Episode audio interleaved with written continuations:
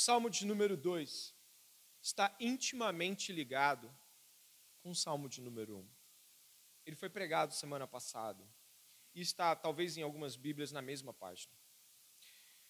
É claro que todos nós que já lemos as Escrituras, ou mesmo você que hoje veio aqui e não tem muita proximidade com a Bíblia, não importa o quanto nós saibamos, a palavra de Deus sempre nos surpreende quando ela começa a, a responder a si mesma através de um versículo que aponta para o outro e se liga a outro, e quando você vai ver, a Bíblia está respondendo a si mesma. Infelizmente, a maior parte de nós, ou alguns pelo menos, talvez encontrem no livro de Salmos algo que parece não ter assim todas as conexões que deveriam. Eu não sei se você já viu um brinquedo chamado Lego, talvez você já tenha visto. Talvez você já tenha visto que o Lego é aquele brinquedinho de montar e encaixar as peças. Talvez você acredite que o livro de Salmos são 150 peças de Lego e um balde. E aí você vê que a maior parte delas tem o mesmo tamanho, quando pensa talvez de que uma parte considerada é feita por Davi. Ou talvez você pense em cores. Não, as messiânicas são verdes as imprecatórias são vermelhas, os salmos de lamento são azuis, mas ainda assim não consiga olhar como um todo, como algo que se conecta. Eu gostaria de que você soubesse que o livro de Salmos ele é um todo é, e todas as partes dele conversam umas com as outras, mutuamente se respondem e se comunicam. Como é assim a palavra de Deus, porque é a palavra do mesmo Deus.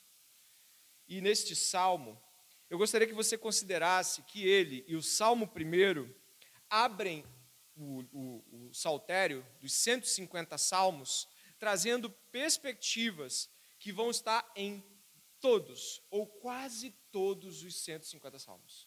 Esses dois abrem, como semana passada dissemos, os portões de um belo e enorme jardim. O Salmo 1 ele começa a nos dizer, e você pode observar pelo seu olhar aí bem próximo, sobre as bênçãos que estão sobre aqueles que vivem a lei de Deus. Este é o Salmo 1, o bem-aventurado que vive segundo as leis de Deus. Já o Salmo 2 ensina-nos como viver sob as bênçãos do Filho de Deus. O Salmo 1 sobre a lei de Deus. O Salmo 2 sobre as bênçãos do reino do Filho de Deus. O Salmo 1 começa dizendo assim: Bem-aventurado. Por favor, olha. Bem-aventurado. Achou? O Salmo 2 termina dizendo: Bem-aventurado. Percebeu isso? Os dois salmos se unem e trazem perspectivas que, juntas, dirão muitas coisas uma para a outra. Se tivéssemos que encontrar o Salmo 2, poderíamos dizer que ele está ali entre o verso 4, 5 e 6 do Salmo 1. O Salmo 2 abre como se fosse um grande mundo de discussões sobre os perversos, os reis da terra, os ímpios. É assim também no livro de Gênesis. Você já deve ter lido o capítulo 1. E o capítulo 2 parece abrir um, espaço no capítulo 1, trazendo falas ainda mais profundas sobre o capítulo 1 é no capítulo 2, que nós vamos estar hoje, ou talvez entre os versos 4, 5 e 6 do, do, do, do, do Salmo 1. Eu gostaria que você pudesse começar então esta jornada comigo, partindo da pergunta que abre o salmista, onde ele diz assim: Por que se enfurecem as nações e os povos imaginam coisas vãs? Sabe, o salmista é um homem de Deus. E ele está fazendo uma pergunta que encontra eco em todo o Velho Testamento. Diz-nos algo como: por que os maus pensam tanto em maldade? Por que os reis da terra e os ímpios poderosos desse mundo parecem querer, de alguma forma, o tempo todo, se lançar contra tudo que é bom? Por que está este caos? Esta pergunta é compartilhada com muitos. Nós encontramos Abacuque vendo o mal ao seu redor, perguntando: Até quando, Senhor? o salmista ou os salmistas muitas vezes questionam, esperando em Deus até quando? Por quê? Deus escuta. Este salmista aqui, ele está perguntando porque o reino da maldade parece não parar nas suas cogitações do mal. Talvez nós tenhamos essas perguntas também, e em momentos distintos da vida. Muitas vezes nós estamos, como houve aqui a explicação da oração, nossa, pregamos o Evangelho, pregamos o Evangelho, muitos pregam o Evangelho durante muito tempo e o mundo inteiro existem pregadores do Evangelho, mas parece que a expansão islâmica é um mal que prospera de uma maneira avassaladora. Parece em alguns lugares que prospera muito mais do que a pregação do, do Evangelho. Quando nós oramos para as aparentes derrotas, nas nossas pregações pessoais, no nosso pessoalmente com as pessoas, onde a gente proclama a verdade e parece que poucos recebem a verdade, parece que a cogitação do mal se mantém muito mais ativa do que a recepção pelo bem. E por que não dizer até mesmo dentro da própria casa? Por que não dizer entre os parentes, na tentativa de proclamar o evangelho para tios, tias, pais, mães, filhos, a fúria, o ódio e o caos que muitos deles derramam sobre nossas palavras de clamor para que vivam. Talvez você ainda possa dizer, em momentos de muita angústia, depois de dias difíceis, ah, Deus, acaba logo com isso. Parece que o mundo não vai dar jeito. Parece que, somada a minha angústia, minha dor, minhas dificuldades, nossas dificuldades, ainda tem a resistência implacável à pregação do Evangelho. E não é verdade? Sim, a pergunta do salmista é por que o mundo está em caos e guerra, fúria e vaidade? Por quê? Se você puder caminhar comigo, a pergunta não é respondida rapidamente. O salmista vai conduzir-nos inspirado pelo Espírito Santo, a uma resposta mais prolongada sobre isso. Ele vai continuar, e o até quando, ou porquê, ou como, não é respondido com por isso, aquilo, ou aquilo outro. Não. Portanto, durante estes 40 minutos que vão se seguir, repare na resposta de Deus quanto ao avanço aparente do mal. Verso 2 diz: os reis da terra se levantam, e as autoridades conspiram contra o Senhor e o seu ungido, dizendo, e a igreja pode ler o verso 3 em voz alta: Vamos romper os seus laços e sacudir de nós as suas algemas. O verso de número 2 diz assim: Os reis da terra se levantam e as autoridades conspiram. Esta palavra conspiram também está no Salmo 1. Ela está precisamente no verso de número 2 do Salmo 1, onde está escrito assim: E na sua lei medita de dia e de noite. A mesma palavra em hebraico é usada no conspirar e no meditar. Os ímpios meditam, conspiram dia e noite sobre o mal que vão fazer. Enquanto os homens e mulheres de Deus estão meditando sobre a lei de Deus, aqueles que são da impiedade e do mal estão meditando igualmente sobre o mal que vão fazer de dia e de noite. Pouco antes de Deus enviar o enunciado do dilúvio sobre a terra a Noé, ele diz que o pensamento do homem é mau continuamente. Se você puder seguir, vai perceber que enquanto os justos estão plantados junto a um ribeiro de águas, os ímpios estão em uma congregação maligna projetando a destruição de todo o bem que encontrarem. Mas dê uma olhada nos paralelos muito profundos que nós vamos encontrar agora. Os ímpios dizem: os reis da terra, as autoridades dizem que vão contra o Senhor, verso 2, e o seu ungido e eles têm uma proclamação para fazer, e é esta: Vamos romper os laços e sacudir de nós as suas algemas. Na meditação dos ímpios, aquilo que no Salmo 1 é a lei do Senhor e o plantio de Deus, da proximidade com Deus, no Salmo 2, vira algema. Para aqueles que são salvos, a lei de Deus é o seu prazer. Para aqueles que odeiam Deus e o seu ungido, a lei de Deus são algemas. Para aqueles que amam a Deus, a presença de Deus, de Deus tê-lo plantado junto ao ribeiro de águas. Para os ímpios, é vamos romper esses laços que nos aprisionam. Aqueles que amam a Deus têm o seu prazer na lei do Senhor. Aqueles que não amam a Deus se veem como escravos do obedecer. Aqueles que amam a Deus estão profundamente enraizados em Sua presença.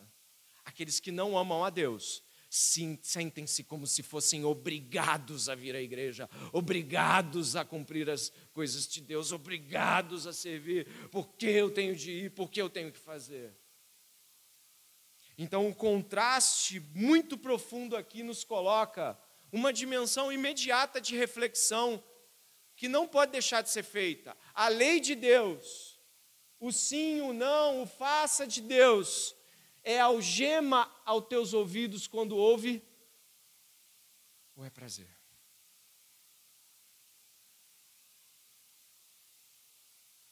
O servir a Deus e estar diante da Sua presença em um culto público, um culto familiar, servindo Ele, proclamando o Evangelho, é para você estar mais perto de Deus como uma árvore plantada? Ou é uma cadeia de algemas e laços que te perturbam. E aí você diz: ah, por que não me livro disso? Deus colocou o homem no Éden, algumas milhares de anos atrás. Essa é a história da nossa raça. Deus colocou. E eu diria que, analogamente, Deus plantou o homem no Éden. E deu a ele tudo, mas também uma lei. Não como a lei de Moisés, mas uma lei profundamente bondosa. Não coma para que não morra. Não desobedeça para que não caia e venha morrer. E qual foi a resposta do homem? Quebremos esses laços e sacudamos essas algemas. E aí o que nós encontramos é que a história humana inteira, depois do Éden, passa a ser só uma. A raça completamente voltada contra Deus, quebrando os laços da presença de Deus, fugindo de Sua presença, rejeitando Sua lei, como se fossem algemas, algemas que os tornam escravos, algemas que cessionam seu prazer. Enquanto o salmista diz que tem prazer na lei, aqueles que não amam a Deus acham que ela é uma algema que lhes impede o prazer. Aqui está a franca oposição que vai acontecer até o fim dos tempos.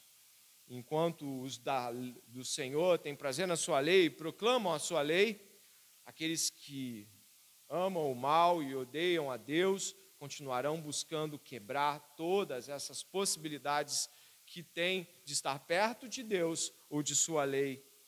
O obedeça a Deus enfurece aqueles que não amam a Deus. E óbvio, eu preciso trazer uma aplicação imediata à nossa consideração. As guerras são um modo de perceber o caos que o mundo está, sem dúvida nenhuma. As guerras refletem esse tipo de coisa. As nações enfurecidas, como hoje nós vemos naquela região eslava dos Balcãs com a Rússia e a Ucrânia, aquilo mostra muito daquilo que o Salmo diz, né? A fúria das nações o que eles não percebem é que esta fúria é contra Deus. Talvez o líder da Rússia acredite que é uma fúria contra a Ucrânia, é algo que a Ucrânia deve passar. Mas as guerras e os desafios que uma nação impõe contra outra em sua maldade, na verdade, no fim das contas, refletem a distância de Deus, o amor de Deus, a justiça de Deus e a bondade de Deus. Mas eu não quero começar por guerras. Eu não quero aplicar isso inicialmente naquelas leis que você encontra o Congresso aprovando ao redor do mundo, os parlamentos sobre o aborto, as leis LGBTistas, que também são contra Deus e o seu ungido. Eu quero pensar em nós e dizer que o primeiro lugar onde esta guerra é travada é no nosso coração, no seu coração é quando eu e você estamos pensando por que devemos cumprir a lei de Deus. É quando eu e você estamos diante daquela fala que, que é terrível, mas que já saiu da nossa boca, talvez, se eu não fosse crente. Ou talvez aquela aquele pensamento do coração de que, puxa vida, se eu não fosse cristão e fizesse isso, ninguém lá fora ia ligar. Talvez aplaudiriam. É quando talvez você, tão perturbado, angustiado, de modo legítimo até, procura um psicólogo, mas ele é ímpio. Um professor da sua faculdade ou escola para se aconselhar, mas ele é ímpio. Talvez um parente com que você julgue que vai trazer um consolo, né, uma palavra, um amigo, mas ele não conhece a lei de Deus e ele diz para você: sabe qual é o seu problema? Você está amarrado nisso. Sacuda! Quebre estas algemas religiosas. Quebre tudo. E você vai ver como esta liberdade vai ser muito mais fácil para lidar todas essas coisas. Sacuda, quebre as algemas. Liberte-se desta lei que te oprime. Sim, começa no nosso coração esta guerra no meu e no seu essa noite. E já foi uma guerra travada muitas vezes por muitos de nós, onde o primeiro lugar que nós encontramos para falar sobre sacudir os laços e quebrar as algemas é dentro do nosso coração. Então, como Deus vê isso? Como Deus vê isso? O verso de número 4 diz assim: Aquele que habita nos céus dá risada. O Senhor zomba deles. Sua ira, a seu tempo, lhes falará e no seu furor os deixará apavorados, dizendo: Eu constituí o meu rei sobre o meu santo monte Sião. Deus olha dos céus e ri. E essa risada de Deus é algo tal como se a fúria mais terrível dos maiores exércitos, ou a raiva pessoal mais desesperada de qualquer um aqui ou qualquer pessoa do mundo, se levantando contra tudo que se chama Deus, e poderia assustar alguns de nós, os exércitos ou a fúria pessoal de alguém, fosse diante do olhar de Deus um.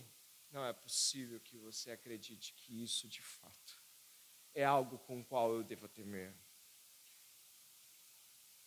Deus olharia certamente para nós e, parafraseando muitos profetas, como Isaías, diria: Você governa porque eu governo. Você manda porque eu mando.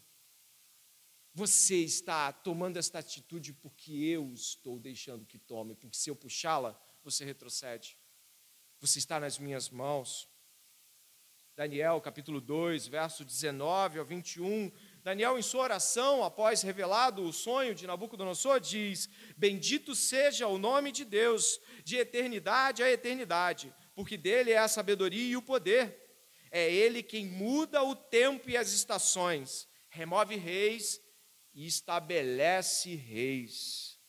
A audácia do homem é olhada por Deus e a nossa, o nosso cetro de poder é visto como um graveto nas mãos do cetro de ferro do Senhor. Imagine que o Senhor é aquele que diz, até mesmo no, em Provérbios capítulo 16, verso 4, de que o Senhor faz tudo com um propósito, e até os ímpios para o dia do castigo. Aqueles que acreditam que estão se levantando contra Deus serão aqueles que, inclusive, farão do propósito de Deus, da justiça contra o pecado, uma sentença cumprida. Ou você glorificará a Deus vivendo como Paulo ou Pedro, ou você glorificará a Deus como Judas Iscariotes, que ainda assim cumpriu a vontade daquilo que era determinado. Não estaremos fora dos contornos do rei, ainda que nos levantemos contra ele. Por isso, quando nós estamos pensando sobre nossa justiça própria e nosso desejo de sacudir as algemas e quebrar tudo e dizer: quem manda aqui sou eu, devemos nos lembrar de quando Jó, tentado a pensar de que ele não merecia nada do que estava passando, chamou Deus por um momento de discussão e Deus apareceu. E depois que o Senhor aparece para Jó e esmaga a justiça própria dele, ele diz: Então Jó respondeu ao Senhor e disse: Bem sei que tudo podes, e nenhum dos teus planos pode ser frustrado. E é assim também que Moisés escreve em Deuteronômio, capítulo 32, verso 39. Veja agora que eu, eu o sou, e mais nenhum Deus há além de mim. Eu mato, eu faço viver, eu firo e eu saro, e ninguém há que escape da minha mão. E Deus ri deles, e ri de todo aquele que se levanta contra o seu ungido. E como Deus responde a isso? Além de rir, o que dá um senso de ridículo à sua tentativa de se levantar contra o meu poder, Deus diz como responderá a isso. Verso de número 5. A sua ira, a seu tempo, lhes falará, e no seu furor os deixará apavorados, dizendo: Eu constituí o meu rei sobre o meu santo monte Sião. O rei diz: proclamarei o decreto do Senhor. Ele me disse: Você é meu filho, hoje eu gerei você. Peça e eu lhe darei as nações por herança, as extremidades da terra por sua possessão. Com uma vara de ferro você as quebrará e as despedaçará como um vaso de oleiro. Como ele responde os que afrontam? Lançando sobre os homens um rei. Um rei tão poderoso que despedaçará tudo que encontra pela frente e se auto-intitula Deus e governo. Um rei tão poderoso que desfará toda e qualquer maldade ou impiedade dos homens que se levantam contra ele. Deus enviará um rei, a qual ele chama aqui no verso de número 2, parte B, de ungido, ou seja, o seu escolhido. Nós entendemos que a palavra de Deus responde a essas realidades. E eu gostaria que você pudesse entender que este rei colocado sobre o Monte Sião é colocado diante de nós como uma resposta muito clara pelos apóstolos. Houve um momento em que os apóstolos foram presos, em particular Pedro e João. Eles foram presos pela cura de um homem e eles fizeram essa cura em nome de Jesus. Assim que foram açoitados, bateram bastante nos apóstolos e disseram: Não queremos mais que vocês proclamem esse nome, não preguem mais sobre esse nome. A cura já tinha sido notória, então eles tiveram que ser libertos, porque não havia mais como os prender. Então, quando eles chegaram na igreja, depois de serem espancados, eles disseram assim, em Atos capítulo 4, verso de número 23 a 31. Eu acho que tem aqui, talvez. Uma vez soltos, Pedro e João procuraram os irmãos e lhe contaram tudo o que os principais sacerdotes e anciãos lhes tinham falado.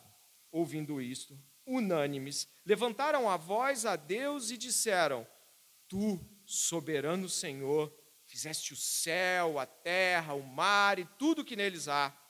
Disseste por meio do Espírito Santo, por boca de Davi, nosso pai, teu servo que se enfurecem os gentios? E os povos imaginam coisas vãs. Os reis da terra se levantaram e as autoridades se juntaram contra o Senhor e contra o seu ungido.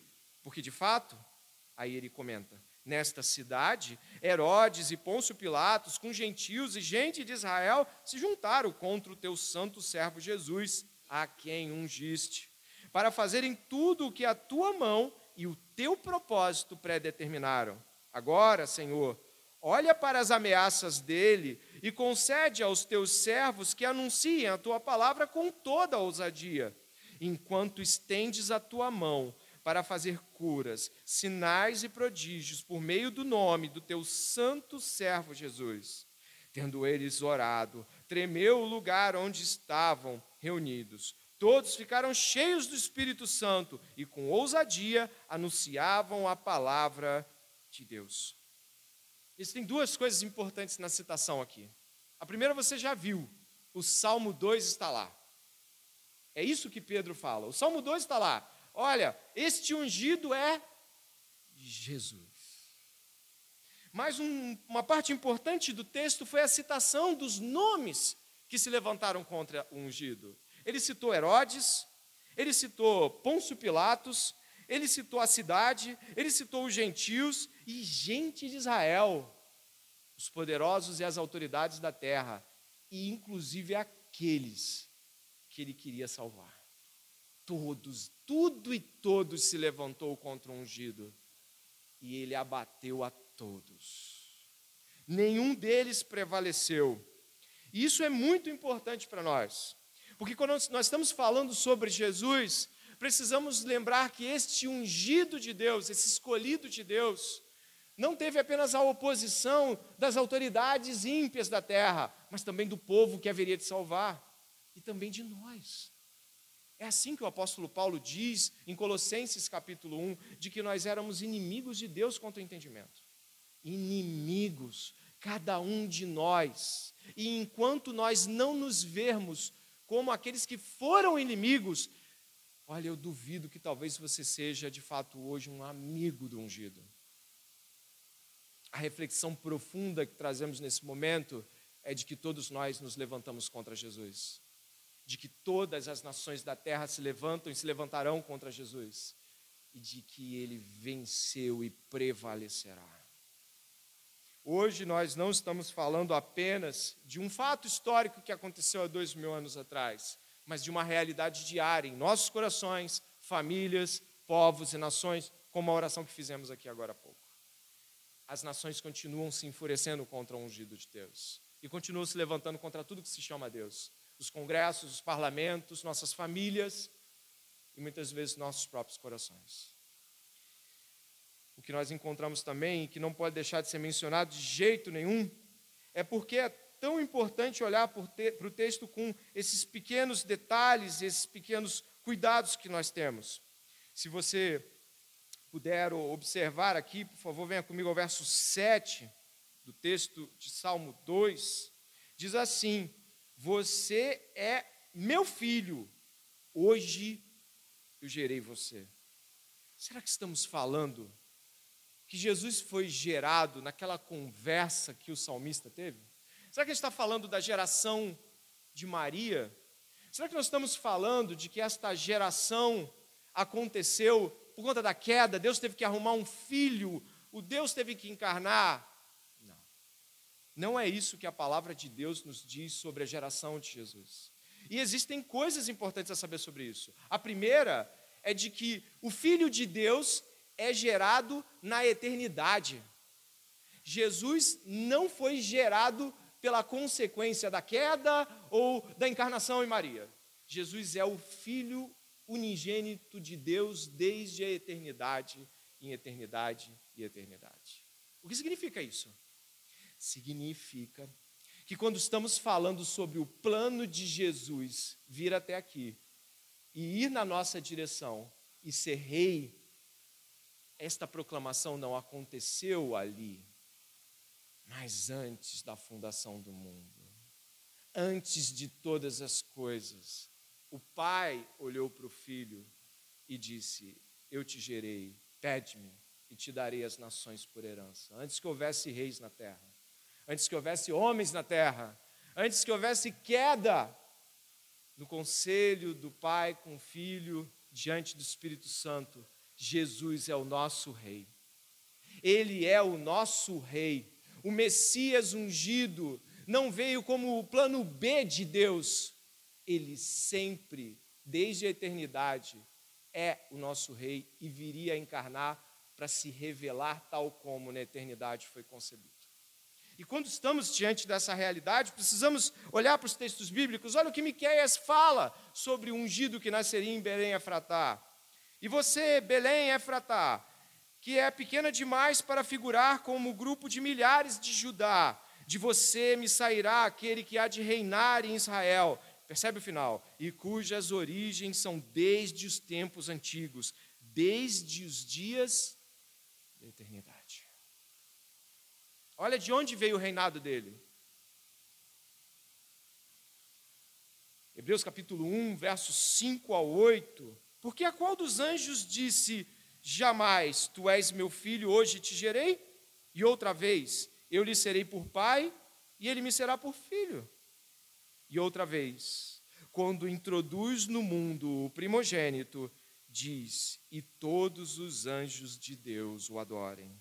E quanto aos anjos, diz: faz dos seus anjos espíritos e de seus ministros labareda de fogo, mas do filho diz: Ó oh Deus, o teu trono subsiste pelos séculos dos séculos, cetro de equidade é o cetro do teu reino. Desde quando ele é proclamado ou anunciado como viria a ser rei? Desde a eternidade, tu és Senhor. Isso indica que nossos fugazes planos pessoais de domínio terreno e nossas tentativas e arranjos pessoais de viver a vida como bem entendemos são palha que o vento espalha. Não são nada. E Deus ri de nossas tentativas contra Deus. Porque desde a eternidade o plano de Deus já está estabelecido. Jesus, o Rei dos homens. Quando nós olhamos a continuidade do verso 8, 9, nós vamos vendo ali que existe um, dentro do edito de proclamação, assim: peça e eu lhe darei as nações por herança, e as extremidades da terra por sua possessão. Com uma vara de ferro você as quebrarás e as despedaçarás como um vaso de olheiro. A fragilidade do querer humano. Um vaso nas mãos do olheiro é algo frágil. No menor momento onde o olheiro faz assim com o dedo, o vaso se quebra todo. Ele se despedaça e se esmigalha todo. Esta é a fragilidade dos mais poderosos. Esta é a fragilidade da nossa tentativa fugaz de nos levantar contra o ungido de Deus. Quando estamos olhando para estas coisas, vemos que Jesus corresponde a toda esta realidade. Ele é ungido. E quando ele estava para completar a sua jornada de cumprimento da vontade de Deus, encontramos nos, em João, capítulo 17, verso 3 a 5, Jesus entregando seu, seu cumprimento com os discípulos e quase que, digamos, sua obra de proclamação foi feita ali. Ele ainda iria para a cruz. João 17, 3, 5. Jesus fala o seguinte: a vida eterna é esta que conheçam a Ti, o único Deus verdadeiro, e a Jesus Cristo, a quem enviaste. Eu te glorifiquei na terra, realizando a obra que me deste para fazer.